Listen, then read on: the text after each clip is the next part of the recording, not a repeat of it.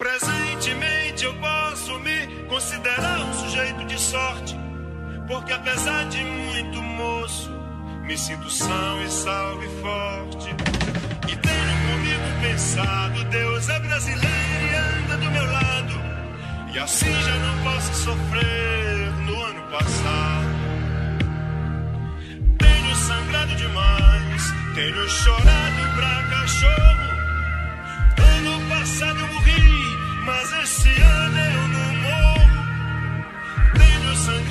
Quem sou eu? Porque eu não, eu não me identificava muito com com os ambientes em que eu vivia. Chegou um dia que era sábado à noite, eu tava saindo de lá e o samba tava começando no vizinho. E eu sabia que, sei lá, meus avós não iam dormir até duas, três horas da manhã. E aí tem aquele lance de, eu lembro de quando eu era pequeno, na casa da minha tia, ela falou: Ó, oh, hoje vocês vão brincar só aqui dentro de casa porque provavelmente talvez tenha tiroteio, sabe? Mas eu não sou, eu não sou um negro retinto, né? Sou uma pessoa negra de pele mais clara. Isso também me traz alguns privilégios ali mesmo no mercado. Eu tenho um salário legal, assim, um salário legal legal pro. Entra aquela dicotomia de novo, né? Eu não tenho salário legal para quem mora em Genópolis, mas eu tenho salário legal para quem mora é, perto da primeira estação de metrô, sabe? É, ou perto da última estação de trem, nossa, eu, tô, eu tenho um salário realmente legal, sabe? Tenho sangrado demais, tenho chorado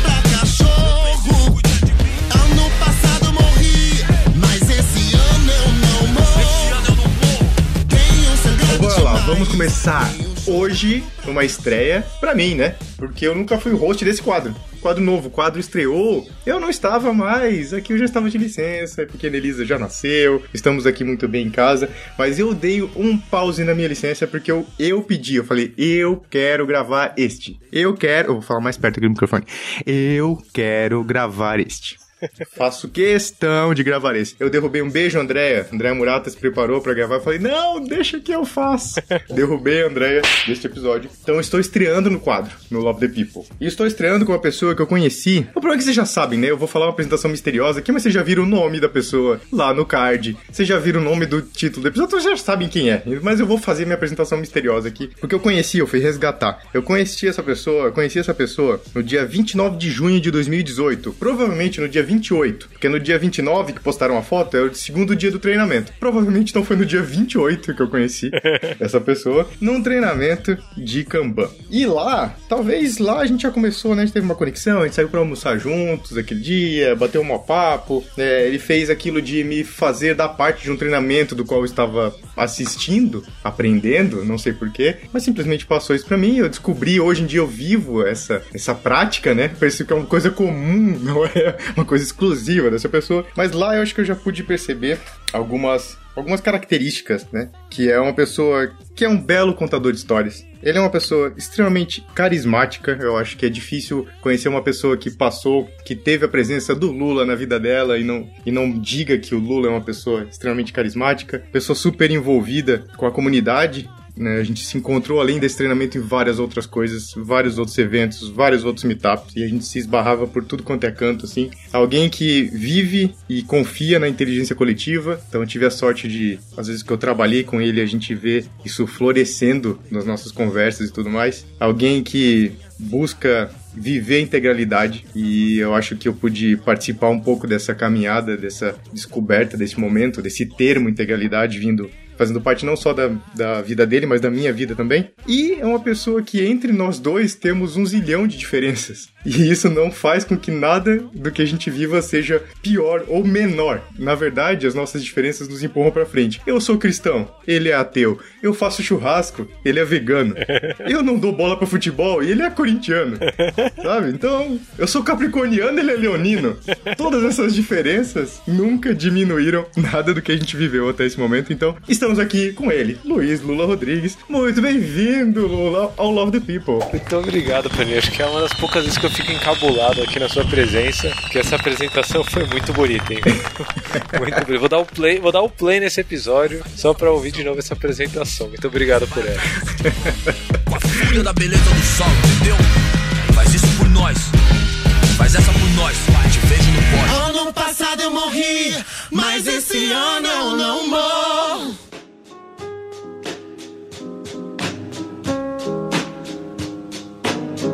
Bom que você está aqui de novo com a gente. Pessoa que quem ouve o Love the Problem há muito tempo já ouviu essa voz muitas e muitas vezes, quase uma centena de episódios aí, a gente tá em uma centena e tanto, pelo menos uns 80 episódios você ouviu a voz do Lula. A gente devia fazer essa estatística, vou largar essa braba aí. Vamos ver com quantos episódios que o Lula está no, no Love the Problem. Não foi com você que começou, né, Lula? Não começou contigo, mas você foi a pessoa que fez essa semente plantada assim florescer, né? É, não, não foi comigo porque eu não sou a pessoa que começa coisas. Eu sou a pessoa, eu sou a pessoa que cola junto com quem começa a coisa, né? E foi o Fernando, Fernando Lopes. Saudades, Fernando. Produteiro de mão cheia, produteiro de mão cheia, ele viu um espaço para isso. Produteiro agilista é muito foda, né? Porque ele foi lá e gravou o primeiro episódio, publicou e falou: tá aí, tá publicado.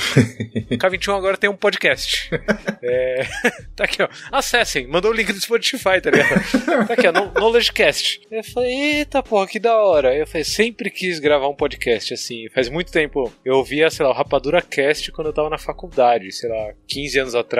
E eu sempre gostei bastante da ideia de podcast. E eu vi um canal assim, eu falei, nossa, um canal que dá pra fazer de graça muita coisa que a K21 cobra pra fazer, né? Então, tipo, a brecha tava aberta. Falei, bora. E aí na semana seguinte eu fiz a mesma coisa que ele. Eu falei, então, bora, vou gravar um também. Aí gravei um também. E aí eu fui falar pro Fernando, eu falei, ó, oh, tá aqui gravado. Qual que é o próximo passo? Ele falou, ah, eu vou editar. Aí eu falei, ah, você não vai editar. Eu falei, não, tem uma galera que é o Dev na Estrada, que eu já tinha gravado alguns podcasts com o Edu, com o Will e com o Ramon, lá no Dev na Estrada. Falei, não, eles têm um editor que é muito foda, que é muito bom, muito parceirão, assim. E aí eu falei, vou falar com ele. E aí falei com o Léo, né, da Aerolitos, e aí Tá aí, pronto. Anos depois, chegamos aqui num episódio em que eu sou convidado. Meu Deus. Olha só. Não, e não só isso, né? A gente tem agora um grupo de podcast que também é apoiado aqui pela K21 via Love the Problem. Verdade. Então, tipo, essa rede, esse ecossistema vai se formando, né? Não é uma parada centralizada nem na K21 e nem no Love the Problem. Mas aqui a gente gera esse apoio e essa conexão, né? Então tem a Geo Girls, vamos fazer diferente, Pontes Elefantes, segue o Flow, esses podcasts. E tem coisa nova aí. Tem coisa nova por vir. Esperem. Deixa, deixa eu, dar um, deixa eu dar um spoiler, então. Ah. Sobre o Segue o Flow. A gente, tá, a gente começou a gravar a segunda temporada agora, é, do Segue o Flow, patrocinado pela K21 também, né? E patrocinado pelo Objective Solutions. E aí, dois spoilers. O livro que a gente vai ler junto é o Thinking Systems, da, Dole, da Donella Medals. Livraço, nossa, Donella é muito foda. E outra, outro spoiler é que o Software Zen também tá patrocinando. Alisson Vale ah, que da hora. também tá patrocinando. A gente vai botar no YouTube talvez e tal. A gente tá aqui, tá assim. E tem mais um spoiler que é a gente tem uma pessoa nova integrando o nosso time, mas eu não vou contar quem é. Escutem o primeiro episódio quando sair aí, pra ver se segue o flow. Vários mistérios, vários mistérios por aí. Muito bem. E é isso aí, então esse papo podcaster, como essa rede toda tá conectada, e a gente chegou aqui por causa disso, né? Isso é a nossa história, faz parte do que nos trouxe até aqui. E eu acho que é um pouco disso que eu gostaria de começar esse papo contigo, Lula, da história, o que nos trouxe até aqui, assim, né? O que te trouxe até aqui. Porque quando eu falei lá no começo que você é um belo contador de histórias, quem já ouviu você falar sabe disso, percebe isso. Eu já pude é, assistir, ouvir e compartilhar histórias suas que são bem pessoais, coisas que você compartilha do fundo do seu coração, e elas são muito intensas, assim. Então, eu respeito muito essa história. E eu queria saber de você, assim, que, que, que história, que te trouxe até aqui, até o dia de hoje, assim? Tá fácil, hein? Bem tranquilo. Tô repassando minha vida na cabeça, assim. Mas acho que quando você fala de história, e contar história e coisa assim, eu lembro muito, Pandinha, de de um momento na minha adolescência que eu tava meio perdido assim, do tipo, quem sou eu, sabe? Quem sou eu? Porque eu não, eu não me identificava muito com, com os ambientes em que eu vivia. Né? Então eu sou eu sou alguém que faz parte de uma, de uma família periférica. Então o, o meu pai é, meu pai hoje ele mora na periferia de novo. meus avós. Então no meu dia a dia eu ia visitar minha família na periferia, é, no final de semana, principalmente, né, e tal. Só que o meu pai, ele foi uh, o primeiro dos irmãos ali e tal, dessa família mais próxima, que fez faculdade. E aí, é, assim que ele acabou a faculdade, já estava trabalhando, e ele conseguiu, tipo, algum apartamento mais próximo do centro, tipo, não, não na periferia, né? E eu tive o privilégio de crescer nessa vida mais, mais próxima da cidade, assim, né, do, do centro da cidade e tal. E aí o meu pai usou e abusou, assim, dessa grana que ele conseguiu ganhar uhum. por ter feito faculdade. Então eu, eu estudei escola particular durante é, quase toda a minha vida e, e dentro de um ambiente que era meio contrastante com esse ambiente da onde minha família veio e tal. Eu sempre cresci meio com essa dualidade na cabeça, assim, sabe? Do tipo, sei lá, eu ir na casa de um, de um cara que estudava comigo e a casa dele ter elevador e cinco andares, assim. Eu falava, eita porra, tipo. Caraca. E aí, isso foi me confundindo, né? Enquanto criança eu nem pensava nisso, só vivia, sei lá quais eram as reações. Mas na adolescência, isso começou a me confundir muito. E aí eu acho, pensando agora, eu acho que esse lance de contar história, Panda, vem do momento em que eu descobri o rap nacional. Isso é muito doido. Eu sempre li bastante, sempre li livro, então, sei lá, Harry Potter eu li e tal. Mas não me pegou assim de jeito. Agora, quando eu comecei a ouvir, sei lá, o Racionais, sabe, o Mano Brown contando história, aí você pega. Tava comentando essa semana com, com, com o Brunão, inclusive, sobre aquela música Tô Ouvindo Alguém Me Chamar. É uma história, é uma história muito foda, assim. É uma composição foda. Tem a, a trilha sonora, assim, no fundo, tem o barulho do Sim, hospital. Sim, sim, é essa música. E ele contando a história dele com o Guina e tal. Tá meu nome, parece um mano meu. É voz de homem. Eu não consigo ver quem me chama. É tipo a voz do Guina. Não, não, não. Guina tá em cana. Será? Ouvi dizer que morreu? Sei lá. Última vez que eu vi, eu lembro até que eu não quis. E aí, ouvindo, Ele acho que um dos principais referências, assim, é Racionais e Facção Central. Uhum. É, nessa época, 15, 16 anos assim, eu comecei a. Eu comecei a me aproximar desse lance de história e comecei a refletir qual era a minha história, né? Da onde que eu venho pra onde que eu vou. E acho que começou a ter um processo de, de autoconsciência, assim, né? De, de tentar explorar um pouco mais. E eu acho que isso meio que foi evoluindo naturalmente dentro desse processo de descoberta. E quando a gente se conheceu, eu já tava bem assim sobre quem eu sou, quem eu quero ser em algum nível. E as histórias só surgem assim. Eu vejo hoje aqui, eu trabalho com uma galera que é mais jovem que eu, né? Assim, na- na K21 a idade média era mais ou menos a idade que a gente tem, né? Uns 30 e poucos anos assim. Aqui onde eu trabalho, sei lá, minha equipe, a idade média da galera da minha equipe é entre 20 e 30 anos, sendo que tem uma galera, sei lá, tem 21 anos trabalha comigo assim. Eu falo, pô, que da hora, essa pessoa nasceu em 2001. E eu direto me vejo contando história, assim, mas eu acho que é porque mudou minha vida, né? Ouvir esse tipo Uhum. de história assim, e hoje eu tendo consciência que eu sou, a coisa flui mais normal. Eu não tô meio que forçando um negócio que eu preciso contar. Só me veio na cabeça e falo, pô, acho que isso é legal. E aí a coisa vai fluindo e vai indo, sabe? E essa naturalidade tem a ver com o que você falou da integralidade, né? Que foi bem essencial, assim, nos últimos anos da minha vida, eu acho. Esse- essa referência que você trouxe do, do rap nacional, acho que eu quero tentar juntar um pouquinho dessas duas coisas, né? Você falou Racionais, Facção Central, tem 509E, RZO, muita coisa boa, assim, né? E eles, de fato, eu nunca tinha parado pra pensar o quanto são histórias intensas, assim, né, cara? Tem, tipo, tem muita história pesadona, assim, e representa muito o que é a periferia, né? Eu, por exemplo, eu não sabia o que era a periferia, Lula, porque eu venho de uma cidade pequena do interior de Santa Catarina. Periferia é um conceito abstrato pra gente aqui, né? Então, quando eu comecei a ouvir rap nacional também, lá na minha adolescência, a galera falava de uma realidade que eu falava, mas o que que é isso, né? Tipo, o trem do RZO, o que que significa? Eu nunca nem tinha visto um trem na minha vida, saca? Então, tipo, o que que aquela música, o que que aquilo representa? O que o cara tá surfando no trem? Que parada é essa, assim, sabe? Tipo, por que que o cara vem tão de longe? Por que que é tão ruim? Por que que é tão difícil e tudo mais, assim? Então, que, pra quem não é do, do grande centro, especialmente São Paulo aí, o grande centro, o que que é essa dualidade pra você? Tipo, vida na periferia, a vida que você teve, o que que representa cada realidade, o que que nisso soma na construção de quem você é hoje, assim? É, esse lance que você falou do trem é já é um ponto, né? Assim, de. Eu ia pra qualquer canto da cidade, eu conseguia andar até o metrô, da onde eu morava, né? É, eu morava, cresci no Tucuruvi. Então eu conseguia andar até o metrô, metrô Tucuruvi, metrô Jardim São Paulo. Quando eu era menor ainda não tinha. Quando eu era bem pequeno, tinha que ir pegar um ônibus até Santana, mas era tipo, sei lá, 5, 10 minutos de ônibus, sabe? E quando você fala de periferia, você já tá falando de ter que descer no metrô e pegar um ônibus demorado, que vai demorar mais uma hora até chegar é, na sua casa. E aí, o seu dia a dia, o dia a dia da galera, né, que, que, que mora, tipo, sei lá, o dia a dia do- dos meus avós e tal, ele é um dia a dia diferente de quem cresceu num prédio igual eu. Então, por exemplo, agora que meus pais estão morando lá de novo. Samba, vou pegar samba, vai. Pra mim, eu gosto muito de samba, né? É, já até tentei tocar. Temos isso em comum, hein, Pedro? Já tentar tocar cavaquinho e tal. É, isso é verdade, é verdade. Mas o samba pra mim é um negócio, putz, muito legal e que eu gosto de ouvir, põe no carro, ouço alto e canto e pipipi. quando eu fui fazer a mudança da minha mãe e do meu pai agora mais recentemente, que eles voltaram e estão morando lá na, na, casa da minha avó, né? Chegou um dia que era sábado à noite, eu tava saindo de lá e o samba tava começando no vizinho. E eu sabia que, sei lá, meus avós não iam dormir até duas, três horas da manhã, assim, sabe? Esse é um negócio que, sei lá, num prédio, putz, começa a acontecer, você liga pro síndico e aí chama a polícia. Na periferia só acontece, sabe? Assim, só tá ali, é a rotina, ou você faz parte, e aí tem a galera que curte que tá lá, ou você atura. Então tem toda uma dinâmica social ali que é, que é diferente, sabe? Que é, que é destoante do que a gente vê no mais próximo do centro, assim. E aí tem aquele lance de. Eu lembro de quando eu era pequeno, na casa da minha tia, ela falou: Ó, oh, hoje vocês vão brincar só aqui dentro de casa porque provavelmente talvez tenha tiroteio, sabe? E é tipo, cara, um, um tiro. Até hoje eu não entendo muito bem. Eu falo, um tiroteio meio que programado, a galera sabe que tem alguma treta que tá rolando e que.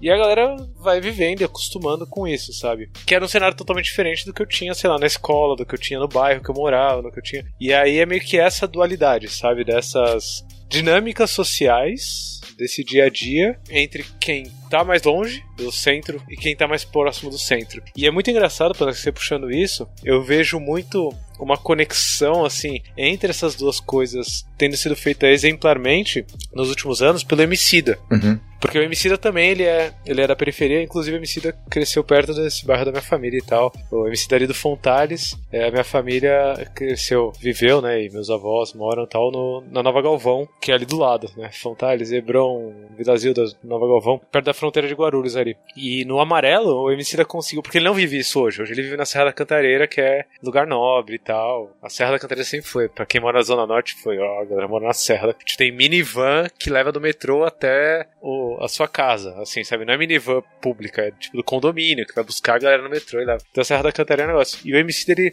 ele conseguiu ter uma leveza de conectar esses universos que ele viveu e que ele vive, assim, no amarelo, de uma maneira muito maestral. E se você for vendo documentário, ouvindo o álbum, acho que dá para ter um pouquinho mais dessa sensação, apesar dele não instanciar, né? Dele não deixar totalmente tangível, assim, explícito. É arte, né? Ele só navega, assim, na arte. E fica um convite, né? Mesmo para as pessoas que não curtem uh, no seu dia a dia, talvez, né? Mas ouvir um pouco do rap nacional, ouvir um tanto do samba, ouvir um tanto do funk, eles representam muito, né? Dessa vida da periferia e, e é um convite para a gente sempre fazer um recorte em tudo que a gente faz, que eu acho que talvez isso comece a somar com esse papo de integralidade, Lula, que é esse recorte que a gente precisa fazer sempre de raça, gênero e classe social. Se você que tá ouvindo a gente aqui, se no seu dia a dia você não considera essas três questões, no mínimo essas três, eu não ouso dizer a ordem, né? Eu não sei que ordem que é, talvez você me ajude um pouco com alguma ordem dessas três coisas, Lu. Mas de raça, gênero e, e classe social, se você não faz esse recorte, primeiro, você tá num ambiente tão privilegiado que você talvez não precise fazer, não precisa. ou você precisa gerar essa consciência no ambiente que você tá. Gente, já passou da hora da gente falar disso, assim, da gente faz, viver isso, não falar, né? Porque falar já se fala há muito tempo. A gente viver isso na prática e trazer esses assuntos para fazer esse recorte em tudo que a gente faz. Então fica o meu convite aproveitando esse gancho do Lula e desse papo sobre periferia para sempre pensar nesses recortes raça, gênero e classe social. Isso forma, parte desse recorte forma você, Lula, quem você é. E o que que é esse papo de integralidade, como é que ele chegou para você e como é que isso impactou a sua vida desse presente recente ou desse passado recente, assim, né? É muito doido porque passa pelos recortes também, né? Você trouxe exatamente bem estruturado os recortes, né? E esse lance tem muito a ver com os recortes, porque eu lembro que é legal que a gente tá traçando uma história aqui que eu não tinha nem previsto, mas nessa época que eu comecei a ouvir rap nacional e tal, eu lembro que o Marcos Mion ele tinha um programa na Band. Eu não sei se você lembra, era um programa bem bagunçado. Legendários, não era? Não, não, não, não, Legendários era na Record, era mais, era muito antigo, era tipo dois, eu tô falando de 2000 e 2001, 98, ele tinha um programa aí na Band e era muito bagunçado. foi quando ele saiu da MTV, ele saiu da MTV e foi pra Band. Descontrole. Diz o Google que eu... Descontrole. Desco... Eu falei que era bagunçado? Falei. Nomearam certo programa. Mas o... na MTV, é, eu já assistia os clipes, passava no Yo, né? Assistia os clipes e tal e tudo mais. E aí, no Descontrole, o Mion ele trouxe o Sabotage um dia, que já tinha o, o clipe Um Bom Lugar que passava na MTV frequentemente, mas Um Bom Lugar, você olhava e falava, putz, é uma cena do clipe, né? Quando ele foi nesse programa do Marcos Mion, eu lembro de eu assistindo e eu vi o cabelo do Sabotage eu falei, que cabelo foda. Assim, tipo, o cara mandando rap muito bom. Acho que as duas principais Sabotage, o rap é compromisso e Um Bom Lugar, são duas faixas muito boas, assim. Ele cantando, ele. Você falou do carisma, né? O, o, do meu carisma, é, o Sabotagem é o cara mais carismático, acho que do rap nacional, assim, né? O cara que tinha entrada, sei lá, gravou com um chorão, assim, tá ligado? Tipo, ele navegava. E eu falei, putz, eu, que da hora o cabelo dele. E aí já começou a ideia de eu eu pensar em ter um cabelo diferente, né? Porque na, na minha infância inteira, se eu ia cortar o cabelo, e aí eu passava, sei lá, máquina 4, ao invés de passar máquina 2, quando eu chegava em casa, meu pai falava que eu não tinha cortado o cabelo. Pô, você não ia cortar o cabelo? Você não cortou? Sabe? Então minha vida inteira foi tipo esse cabelo de máquina e tal, às vezes tentando deixar um topetinho assim na frente e tal, né? Meio que me igualar ali na, na no social da coisa, né? Da, da onde eu vivia, do meu dia a dia. E aí quando eu vi essa botagem foi um choque. E aí, avança uns anos aí. Ah, eu fiz trança na, na, na, época da, do ensino médio. Nessa época, assim, eu fiz umas tranças e tal. Mas avança o tempo, quando eu começo a trabalhar, começo a trabalhar como dev, né? Desenvolvendo software enquanto eu fazia faculdade ali. E eu desenvolvia software pro mercado financeiro, dentro de uma fábrica de software. Vou colocar aspas aqui, quem tá ouvindo não tá vendo fazer aspas, né? Mas fábrica de software, porque software não dá pra ser feito de uma forma industrial, né? E fábrica remete muito a essa forma industrial, é trabalho criativo. Mas o, as empresas fazem o possível, fazem o. sei lá, que conseguem para tentar industrializar a coisa e achar que as pessoas são máquinas de cuspir código, né? Ao invés de trabalhadores e trabalhadoras criativos, criativas. É, mas dentro desse contexto, eu tinha que ir de camisa, eu tinha que ir de calça, meio que social ali, e com gelzinho no cabelo, e mais arrumadinho, porque se eu tivesse que ir para cliente, né? Consultoria, então, se eu tivesse que, sei lá, implantar alguma coisa no cliente, ou sei lá, resolver alguma coisa em cliente, eu tinha que estar ali arrumadinho. E aí, na época, inclusive, essa é uma história que eu, que eu falo bastante quando eu vou falar de integralidade, eu era o Luiz Rodrigues, né? Eu não era o Lula. Então, Lula eu era no, no meu time de futebol, né? No tipo Colômbia. Meu time de futebol, saudoso tipo Colômbia, viveu 13 anos. Comecei com 18 anos tipo Colômbia, foi até o ano de 2019. É, mas no tipo Colômbia eu era o Lula. No dia a dia de trabalho eu era o Luiz Rodrigues. E tinha essa distinção muito forte. Em algum momento eu comecei a perceber que essa distinção entre o Luiz Rodrigues e o Lula estava fazendo o Luiz Rodrigues ir para um caminho que não era um caminho que eu acreditava de coração. Eu começava a olhar para a pessoa que era diretora, assim, na empresa que eu trabalhava, e me questionar: será que. Será que eu também quero estar nessa posição de diretoria? Uma hora? Do tipo.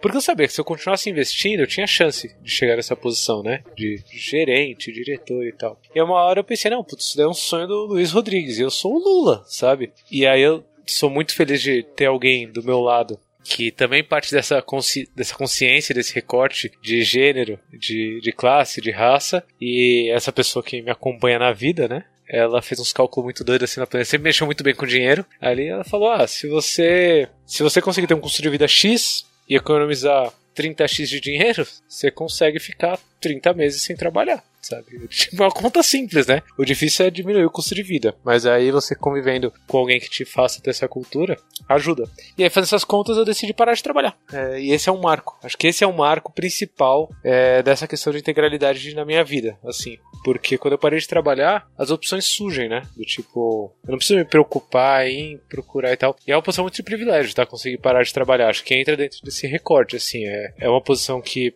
eu consegui ter, porque eu já não venho de uma classe social extremamente baixa. Eu acho que eu ter sido homem, eu ter sido, né? Eu ser homem, é, ainda continuo sendo homem. É, eu tive menos atrito no mercado, no, no mercado de trabalho quando eu entrei. É muito, muito mais simples a vida para mim. E o aspecto que me prejudicava talvez em algum ponto, assim, que era um empecilho, era o aspecto racial, né, dentro desse recorte que você trouxe. Mas eu não sou, eu não sou um negro retinto, né? Sou uma pessoa negra de pele mais clara. Isso também me traz alguns privilégios ali mesmo no mercado. É, o meu cabelo não é tão crespo assim, então, do tipo, mesmo que eu não raspasse, eu passava um gel ali e tal. Mas eu comecei a perceber que eu não queria entrar nessa lógica, sabe? Do tipo, eu já estava conectado com uma parte da comunidade, já tinha conhecido o movimento do Agile Brasil, é, Scrum Rio e eventos e conferências. Falei, tem uma galera que tá muito mais na vibe Lula, sabe? Do que eu quero, assim. E aí 2015 foi o ano que eu fiquei nessas, tipo, indo em evento, voluntariando, conhecendo gente, e que eu queria, sabe? Não era o que eu, a vida profissional me exigia, não, era o que eu queria, o que eu tava afim de fazer, o que eu não tava e não fazia. E aí isso me abriu as portas para trabalhar na K21, né? Em algum momento é um treinamento de Kanban, inclusive, o treinamento de Kanban se falou. Depois do treinamento de Kanban, eu tenho uma foto desse treinamento, eu tô no, no fundo da sala, nessa foto, tá o Toledo CFC lá explicando milhares de coisas, não sei o quê. Eu tô no fundo da sala comendo uma batata Ruffles assim, tá ligado? Tipo, de pé assim na parede.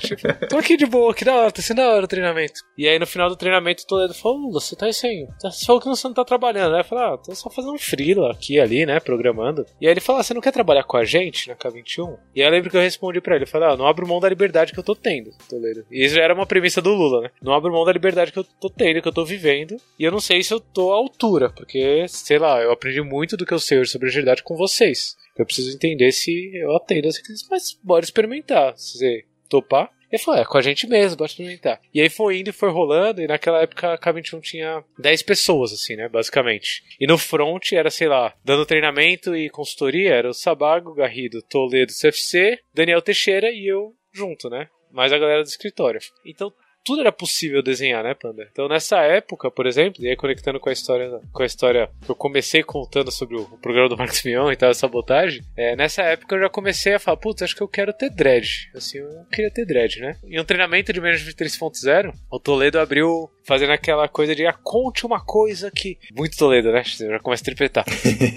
quero que cada um conte uma coisa que ninguém nessa sala sabe sobre você. E eu lembro que nesse treinamento com o Toledo eu falei, ah, uma coisa que ninguém sabe é que um dia vou ter dread. E aí ficou.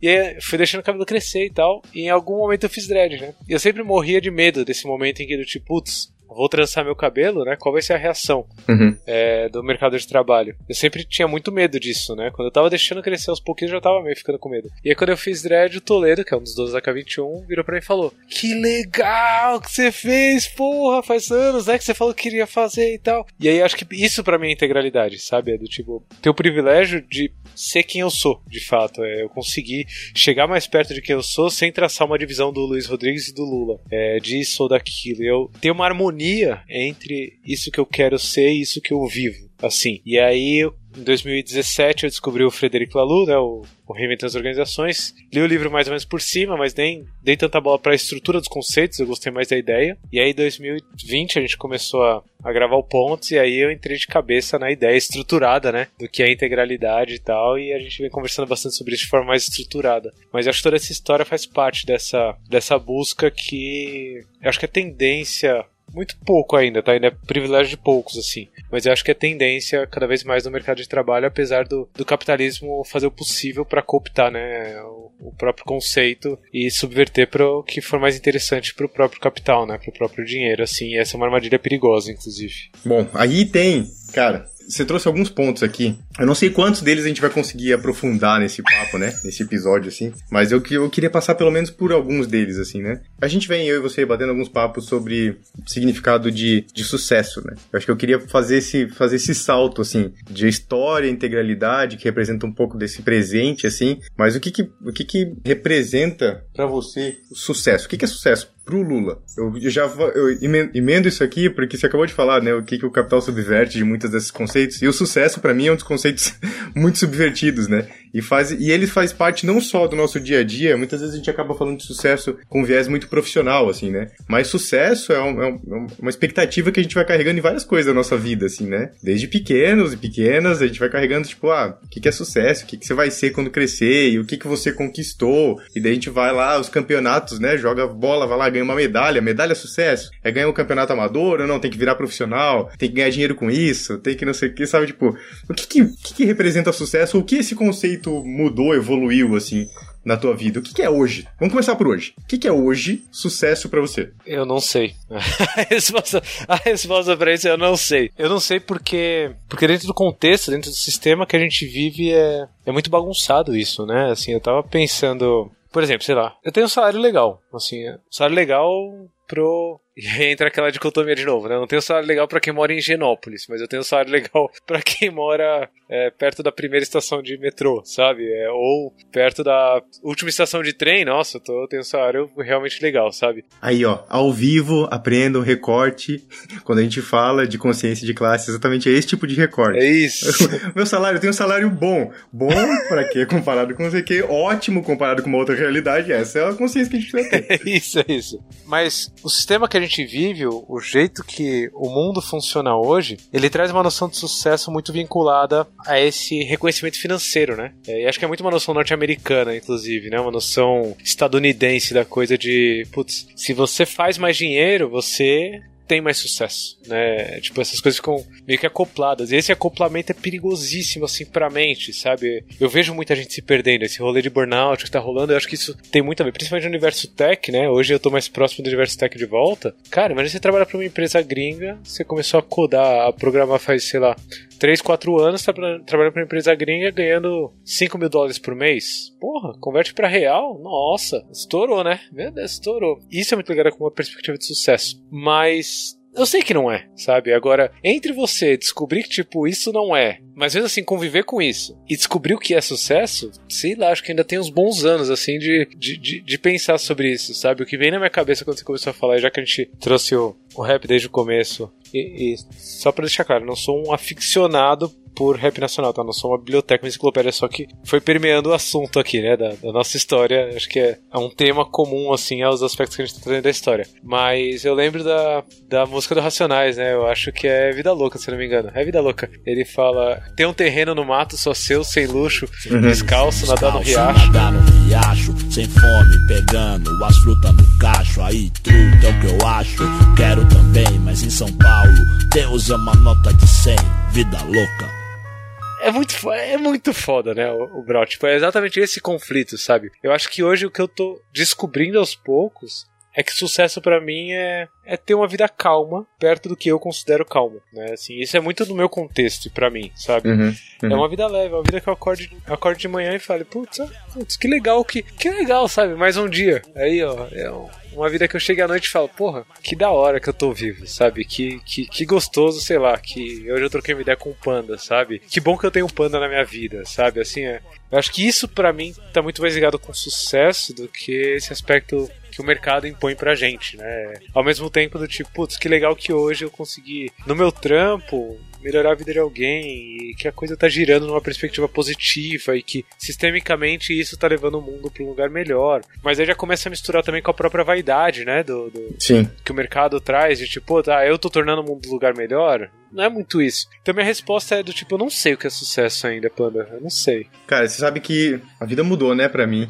Faz exatos 30, 30 dias que a gente tá gravando aqui. Exatos 30, parabéns a um, um mês de pai. É, um mês de paternidade. Isso sacudiu, tá? Vou dizer que esse foi um, um termo assim, ó, que para mim deu uma sacudida forte, assim. Deu uma sacudida forte tanto no viés do meu ideal e como as coisas se confundem novamente. Não é uma parada tipo assim, agora mudou, Lula, agora tá melhor, agora eu sei o que é sucesso, é um amor. Tá, tá claro, agora tá claríssimo, né? Bem pelo contrário, tá pior, tá mais difícil, assim. Porque agora tem um serzinho que depende de mim. E uma coisa que até então eu ia relevar, pra mim, com a minha vida individualmente, hoje eu tenho medo de, de rele relevar, assim, sabe? Tipo, pode ser não, mas cara, pode ser que seja importante. E daí tá sacudindo tudo isso de novo, porque todos os medos e inseguranças que esse, nos nossos contextos vão colocando na gente, assim, o critério não é só de sucesso, mas é de fracasso muito forte. A gente tem dentro da nossa mente, junto com essas coisas que a gente entende como sucesso, uma. para cada um critério de sucesso, a gente tem uma, uma centena de coisas que significam fracasso, né? E daí todos esses fracassos têm surgido como medo, assim. Então, para mim, essas coisas estão dentro de um. dentro de, um, de uma coisa só, sabe? Esse negócio de sucesso, fracasso, medos, inseguranças, vaidade, alegria, tudo isso meio que se mistura, né? Nessa esse viés de, de sucesso, assim tem um aspecto disso, que acabou de me ocorrer, inclusive dentro desse recorte de gênero, né, que você trouxe, de que eu sou muito feliz por ter um acompanhamento já há alguns anos, acho que fazem seis anos, ter um acompanhamento é, psicológico para isso tudo, né, e isso eu coloco dentro do recorte de gênero porque entra muito essa ideia de sucesso junto com esse recorte de gênero, de que sucesso é você parecer mais masculino, e aí de classe, né, é você parecer de uma classe maior, né, e de raça é você parecer mais branco, mas quanto à saúde mental, é muito estigmatizado, né, dentro de, dessa perspectiva machista de, putz, sério que você precisa de alguém para conversar? Sério? Tipo, você precisa mesmo de alguém ali, você vai chorar? Sério? Pô, homem não chora. E eu acho que esse é um, é aspecto importante. Dentro de tudo que você está passando, né, assim, no, no, no geral, é, é um aspecto que me lembra que que bom que eu tenho esse acompanhamento, sabe? Que eu consigo me manter saudável sem dar trela para essa, essa perspectiva que o próprio mercado traz de que não, sucesso é você ser robusto, né? Sucesso é você ser igual pedra, pô. Pode bater, pode bater, pode bater. Inabalável. Inabalável, pode cair e é uma perspectiva que não faz o menor sentido nem para quem eu sou, né? É um desafio atrás do outro, né? É, é uma isso. parada atrás da outra, é uma conquista atrás da outra. É conquista, né? Esse lado conquistador, meio eurocêntrico, assim, né? Que a gente domina o restante do mundo, ou war. Caso você não queira usar esse contexto histórico como se fosse um tabuleiro de war, que é conquistar todas as, sei lá, a Oceania e mais não sei quantas coisas. A sua escolha. É. Mas é isso, isso, isso pega, né, cara? Isso pega muito, inclusive na nossa realização pessoal, assim. E eu queria puxar esse fiozinho pro viés da, da, da realização, porque a gente falou um pouquinho dessa, dessa história que te trouxe até aqui, de algumas coisas de, de hoje, assim, e eu queria ouvir de você, o que, que você o que, você espera? Se você espera, né? Também não vou botar essa pressão aqui no nosso papo. Deixar de legado, assim. Porque você já deixa, já deixou. Né? Eu acho que muitas pessoas que passaram e que pelos quais a vida conectou você e essas outras pessoas, com certeza tem um legado, tem um pedacinho do Lula nessas pessoas, né? Afinal de contas, nós somos independentes, mas com alto grau de interdependência, né? Como humanidade, assim. Então, a gente sabe que as nossas conexões estão estabelecidas e que deixa-se um legado, de fato, assim, né? Mas a minha pergunta do legado tá, porque você falou o nome de algumas pessoas nesse caminho, profissionalmente, né? Mas eu acho que eu vou abrir para um geral aqui, porque nas, nas boas histórias que você já contou, você já falou das pessoas da sua, da sua família, é, já passou passou por coisas que você passou individualmente, de saúde e tudo mais. Você já fala bastante do, do Daniel, né? Em muitos dos papos ele sempre surge esse nome, assim, que eu não tive, eu não tive o prazer de conhecer, mas com o carinho que tanto, tantas pessoas falam dele, assim, eu imagino que esse é um pedacinho do legado, sabe? E quando eu falo de legado é esse tipo de coisa, assim, sabe? O que, que você, Lula, gostaria de deixar de legado nesse mundo, assim? O que você está semeando? Já que a gente sempre fala de agricultura em algum ponto do nosso papo, já começou falando disso. Que sementes que você está plantando aí pela, pela vida fora que você gostaria de ser reconhecido, tipo, de saber que tem um pedacinho seu nessa história? Acho que tem três sementinhas, Panda, três aspectos, assim, que eu tento hoje conscientemente plantar. Eu acho que o primeiro aspecto é dentro do trabalho criativo, é, as pessoas conseguirem realmente se dedicar a serem trabalhadoras do conhecimento. Eu acho que esse é o primeiro aspecto que eu tento plantar ativamente, né? E aí, quando eu falo sobre gestão de fluxo, quando eu falo sobre sistema puxado, né? Quando eu falo sobre como organizar o trabalho, trabalho é, eu tô tentando plantar um pouco dessa sementinha do tipo, não é simplesmente fazer mais e mais e mais e mais e mais que vai levar coisa para um rumo positivo, né? A gente precisa entender melhor a quantidade de coisas que a gente quer fazer, o que que a gente quer fazer, o que conecta com o que, e acho que é, esse trabalho criativo a gente ainda tá descobrindo, é, é, um negócio muito recente na humanidade, né? Então acho que eu consigo talvez deixar um pouquinho dessa sementinha no, no meu dia a dia. A segunda sementinha que eu acho que eu tento colocar é a liberdade, liberdade e autonomia, assim no geral. E aí eu acho que dentro dessa sementinha de liberdade e autonomia entra o ponto de dar espaço ou criar sistemas que deem espaço para as pessoas conseguirem tomar suas próprias decisões, sabe? É, e acho que isso está muito ligado com o que eu valorizo, né, para minha vida, assim. Eu não gosto de fazer alguma coisa porque simplesmente alguém mandou fazer. Eu não acredito que o futuro seja tão centralizado dessa forma, né? Então acho que liberdade e autonomia entra muito nessa perspectiva de, de descentralização, tanto quanto possível, do que pode ser descentralizado. E aí dá para conectar com tecnologia, né? Dá para conectar com tudo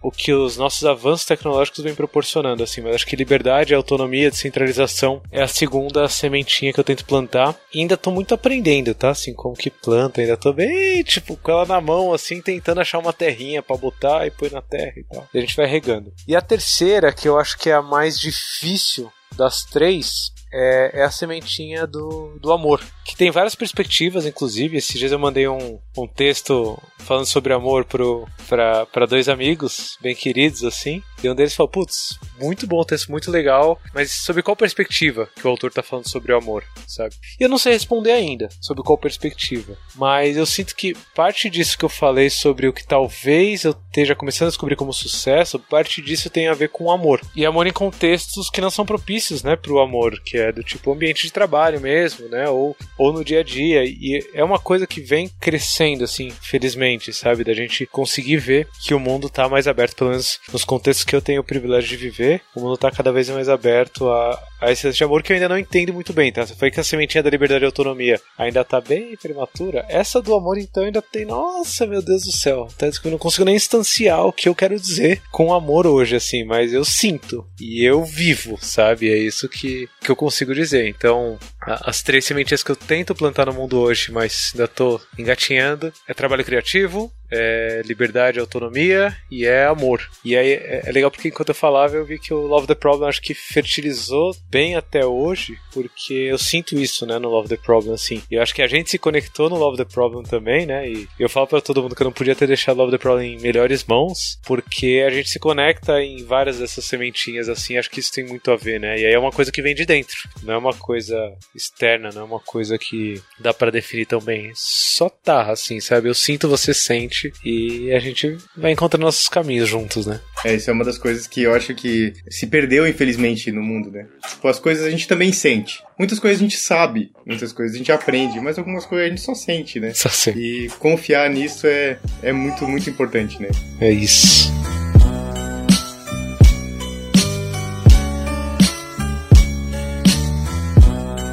Você falou desses três, esses três três sementes, né? Que você quer deixar. E uma das coisas eu sei que sempre pega. Vamos falar aqui, vamos falar das polêmicas. Você sempre vem com papo, tipo, é sempre sorrisos, né? Essa pessoa com muito sorriso, mas sempre vem com, ai, meu coração tá peludo, hoje quero falar de uma polêmica. sempre, voltem, voltem nos outros episódios. Ouçam Lula, tem episódio que ele tá pistola, que ele tá não sei o quê. Lançando eu sei a que uma das coisas. Ah, lançando a braba, coração peludo, várias expressões ele que usa para dizer que ele tá pistola. Eu sei que uma das coisas que te deixa pistola, eu acho que talvez vai contra contramão desses pontos, né? Do que você quer deixar de legado, talvez seja uma das coisas que te deixa pistola pelo, por esse fato, assim, né? Essa visão muito dogmática que existe na vida para várias coisas, né? Eu lembro que uma vez eu falei alguma coisa e eu usei a expressão tem que. E eu já vi que deu, uh, deu uma cutucada assim. Eu senti que foi tipo uma espetada no Lula. Essa expressão acho que é uma expressão que não funciona muito bem para você. Como é que é essa sua relação com essa visão dogmática? Eu acho que talvez seja uma semente plantada no meio dos espinhos, seja os espinhos, né? Onde se plantam essa semente, assim, as pedras no meio do terreno. Eu acho que combina muito, Panda, essa minha versão, a, visão dogmática, com o que a gente estava falando agora há pouco sobre até a, a perspectiva de machismo, assim, sabe? É, e aí eu, eu me coloco no, num ponto de, sim, eu sou um homem, eu sou hétero, eu sou cis, então, é, obviamente eu tenho comportamentos machistas é, ainda, né? É, tentando melhorar cada dia, mas eu acho que vem um pouco desse lance de querer tá certo, mostrar que tá muito certo, sabe? Assim, do tipo, putz, é assim, tem que ser assim. E isso funcionava talvez melhor em contextos em que a gente tinha menos complexidade né, em contexto um pouco mais simples. É, e aí é o tem que funciona. Põe em contexto assim, você tem que fazer tal coisa. Simples, fácil. E eu percebi que de uns bons anos para cá eu comecei a aceitar um pouco mais a complexidade no meu dia a dia. E aí dentro da complexidade, né, quando, quando você tá num contexto complexo e o mundo tá cada vez mais complexo, o dogmatismo, que é basicamente você entender que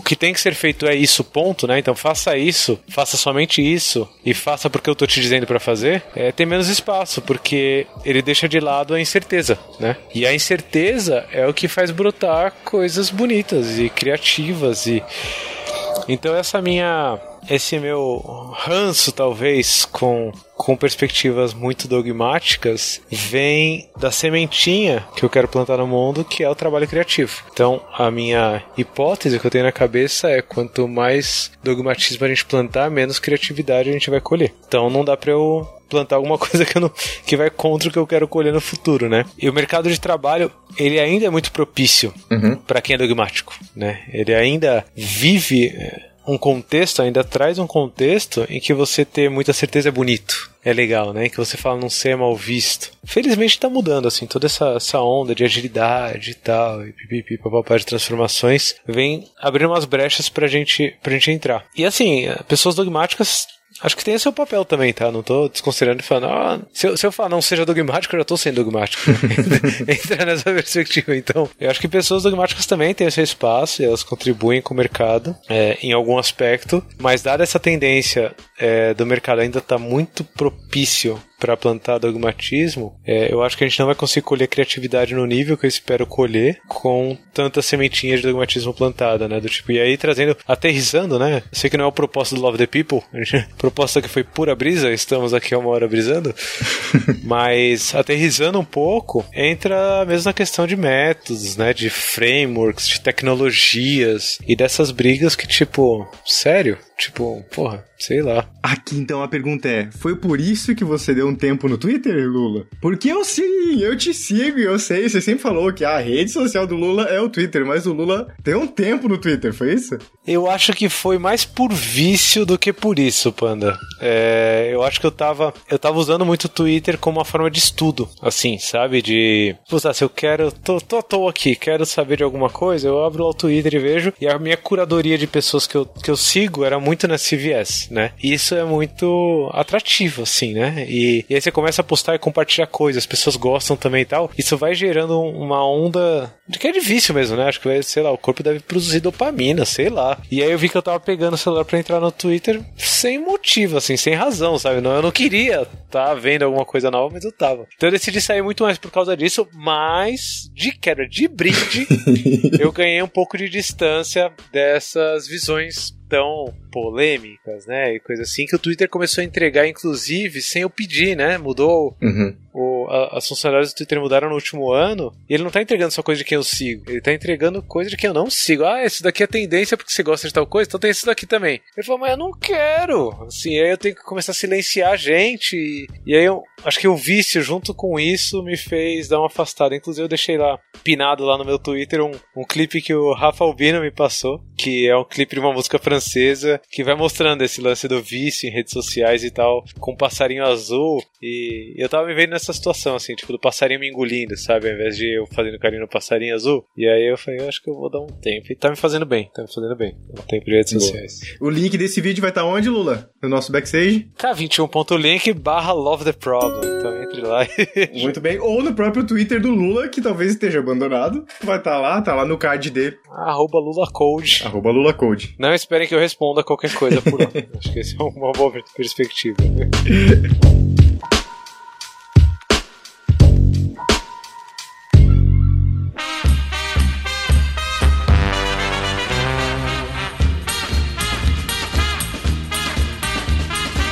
E agora, pra gente dar um pouquinho de risada no final da nossa gravação aqui, eu mandei um Insta, um Instagram que eu falei pro Lula, a gente vai ter que gravar disso e eu vou, vai estar tá lá no nosso backstage, mas eu sei que tá ouvindo, entra lá no Instagram e é, ó, Instagram, e é Coisas que Sou Contra. Esse é o Instagram que tá aqui, eu acabei de mandar o link pro Lula, ele abriu aqui agora. Vamos ver, Lula, começa aí, escolhe aí, diz um, pega um aí que você é contra e...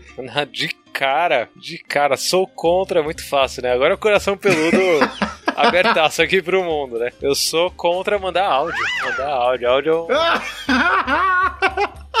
Isso daí todo mundo sabe.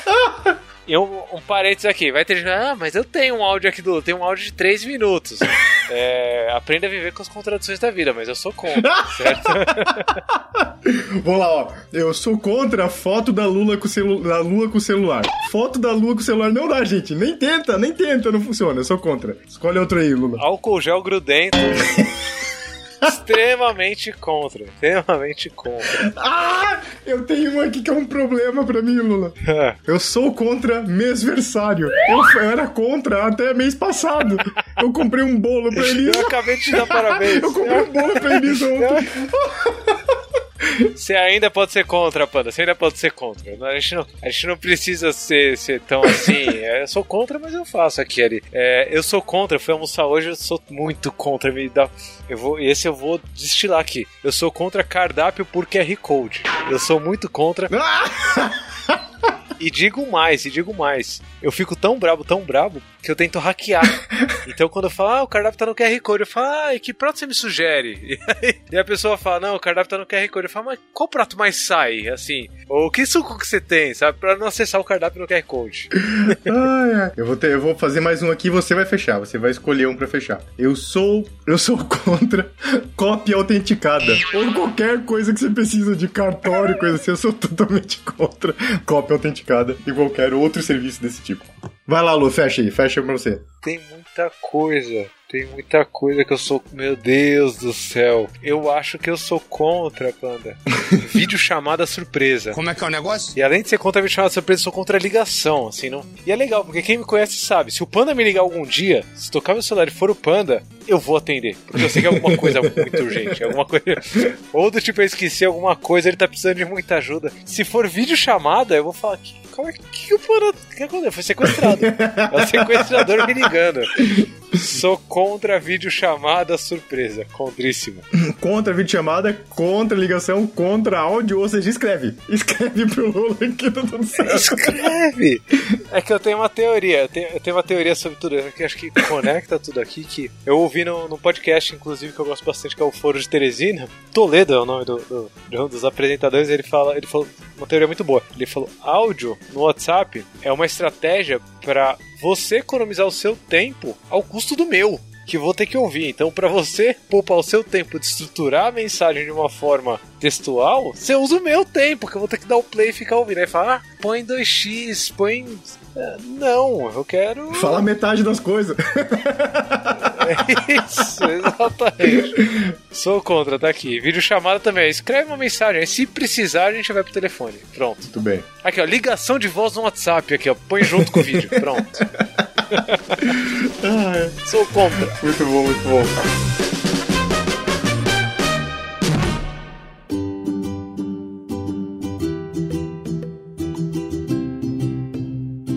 Lulinha, pra gente fechar o nosso papo, cara, foi muito bom ter você aqui de novo. A gente é sacanagem, né? É, é, seria aqui um, uma falsidade da minha parte ficar lambendo e falando, ah, coisa boa ter você aqui de novo. A gente fala direto, gente. A gente arruma desculpa para jogar, a gente vai jogar e fica conversando. Quer dizer, o jogo é a desculpa pra gente conseguir conversar um pouco mais. A gente joga Terraria, joga Stardew Valley, a gente fica aí jogo colaborativo, os dois, só pra bater papo e tudo mais. Então não é, não faz, não faz tempo que a gente nos fala, não faz. É que isso é mais um dia dessa relação que começou lá em 28 de junho de 2018 e se mantém. Que dia? Tem se mantido aí por muito, muito tempo, assim. Então, que bom, que bom que a gente gravou esse episódio, que bom que eu pude invadir e roubar o espaço. Um beijo, André. Desculpa por ter invadido esse espaço e roubado este episódio de você. Você que tá nos ouvindo aqui, as coisas vão estar lá no nosso backstage. O Lula já falou, k21.link barra love the problem. E entre na nossa comunidade lá do Telegram. O Lula tá lá, ele escreve. Ele escreve lá, por incrível que pareça.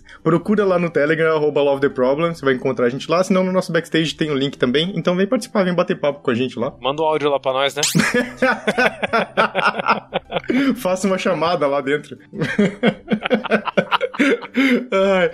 Lulinha, pra fechar, a gente fala de pessoas aqui, né? A gente quer ouvir, conhecer um pouco mais da história das pessoas que estão ao nosso redor, pessoas que a gente gosta. E eu queria saber de você, quem são pessoas que são referência para você, assim? Tipo, que você se inspira, que você admira, qualquer critério que você queira usar para dizer, pra gente valorizar as pessoas que estão ao seu redor ou pessoas que você admira. Acho que tem. Deixa eu ir lançando. Eu vou lançar muito pessoas reais, assim, tá? É, não vou lançar pessoas de longe, de longe, são pessoas que eu ativamente é, tento me manter próximo e, e, e, gosto delas, assim, de coração. É, acho que a primeira, o Rafa Albino, eu já falei dele aqui em algum momento aqui no podcast, mas o Rafa Albino, sério, é, é admirável, assim, sou muito feliz por ter ele próximo e por consumir muitas das ideias dele, assim, é. Então, Rafa Albino, sigam o Rafa Albino, acho que vale muito, muito a pena. Uma pessoa que eu tive a, a oportunidade de trabalhar junto com ela, é, eu pela K21, né, e ela trabalhando dentro da empresa mesmo, é, junto com a K21, é, é a Mari Zaparoli.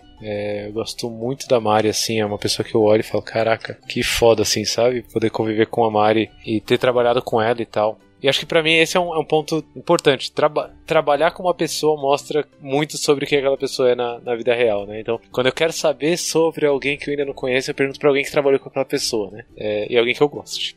Paroli, eu trabalhei com ele foi muito, muito bom ali. É, a gente pela K21 e ela no, no Parque Seguro, né, na época. Então acho que é uma referência para mim. É, hoje eu me inspiro muito, muito, muito. Eu acho já há algum tempo no Alisson Vale, É, o Alisson, acho que ele é muito exemplo dessa calma, né? Que eu falei, assim, né? Literalmente, assim.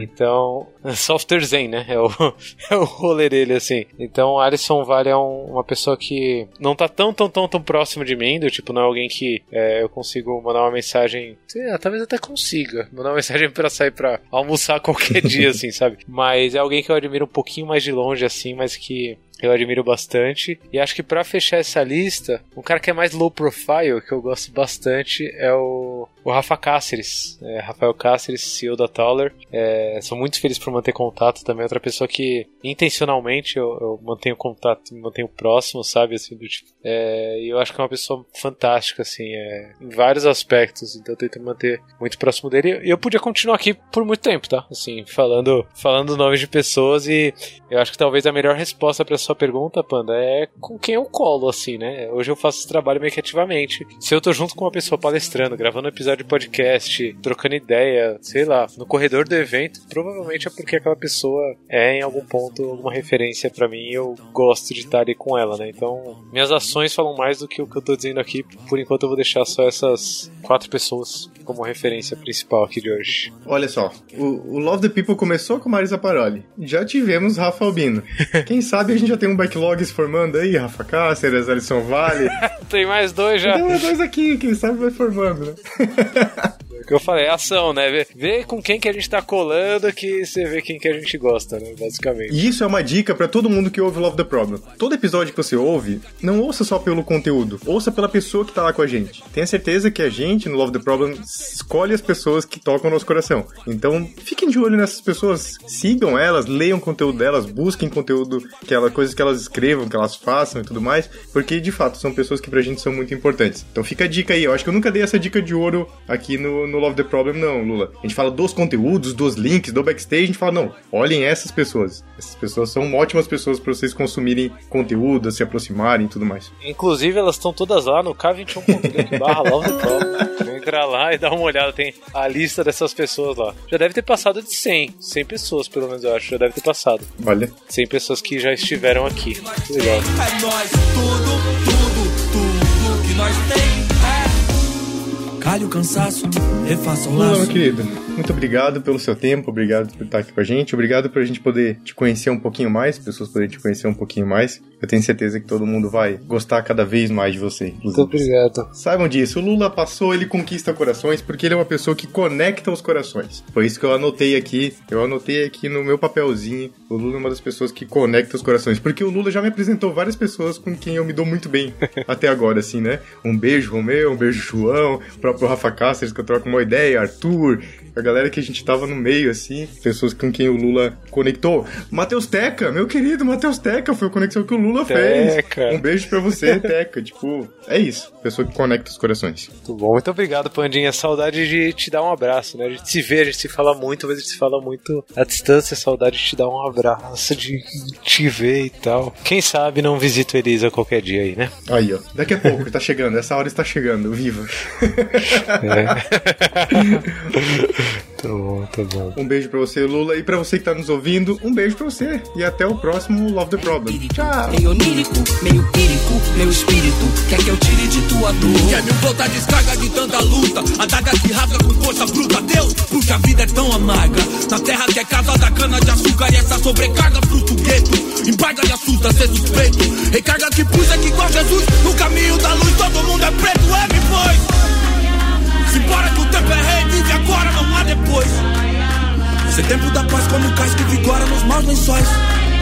É um dois, um dois, longe do playboy Como um monte de dois, fonte como sóis No pronto e sem bois, forte como nós. Lembra, a rua é nós Tudo, tudo, tudo que nós tem É nós, tudo, tudo Absolutamente tudo. Tudo que nós tem é isso Uns aos outros. Tudo o que nós tem é uns aos outros Vejo a vida passar num instante. Será tempo bastante que tenho para viver? Não sei, não posso saber. Quem segura o dia de amanhã na mão? Não há quem possa acrescentar um milímetro a cada estação. Então, será tudo em vão, banal, sem razão? Seria, sim seria se não fosse o amor.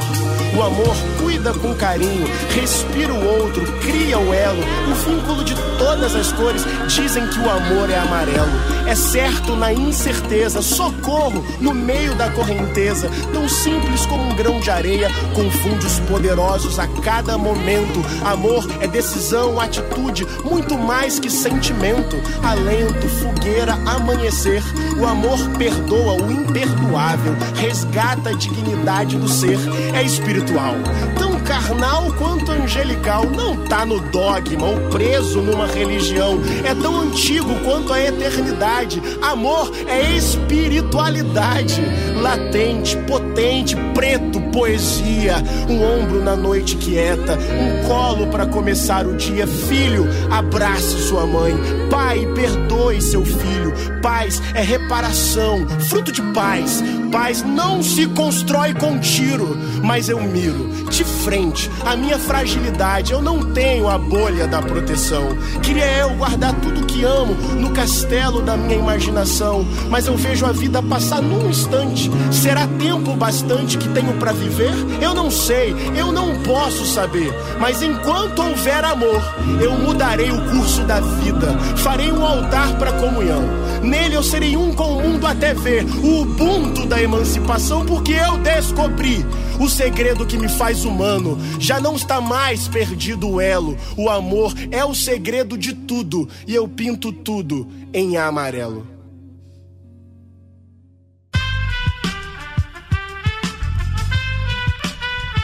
Esse podcast foi editado por Aerolitos Edição Inteligente.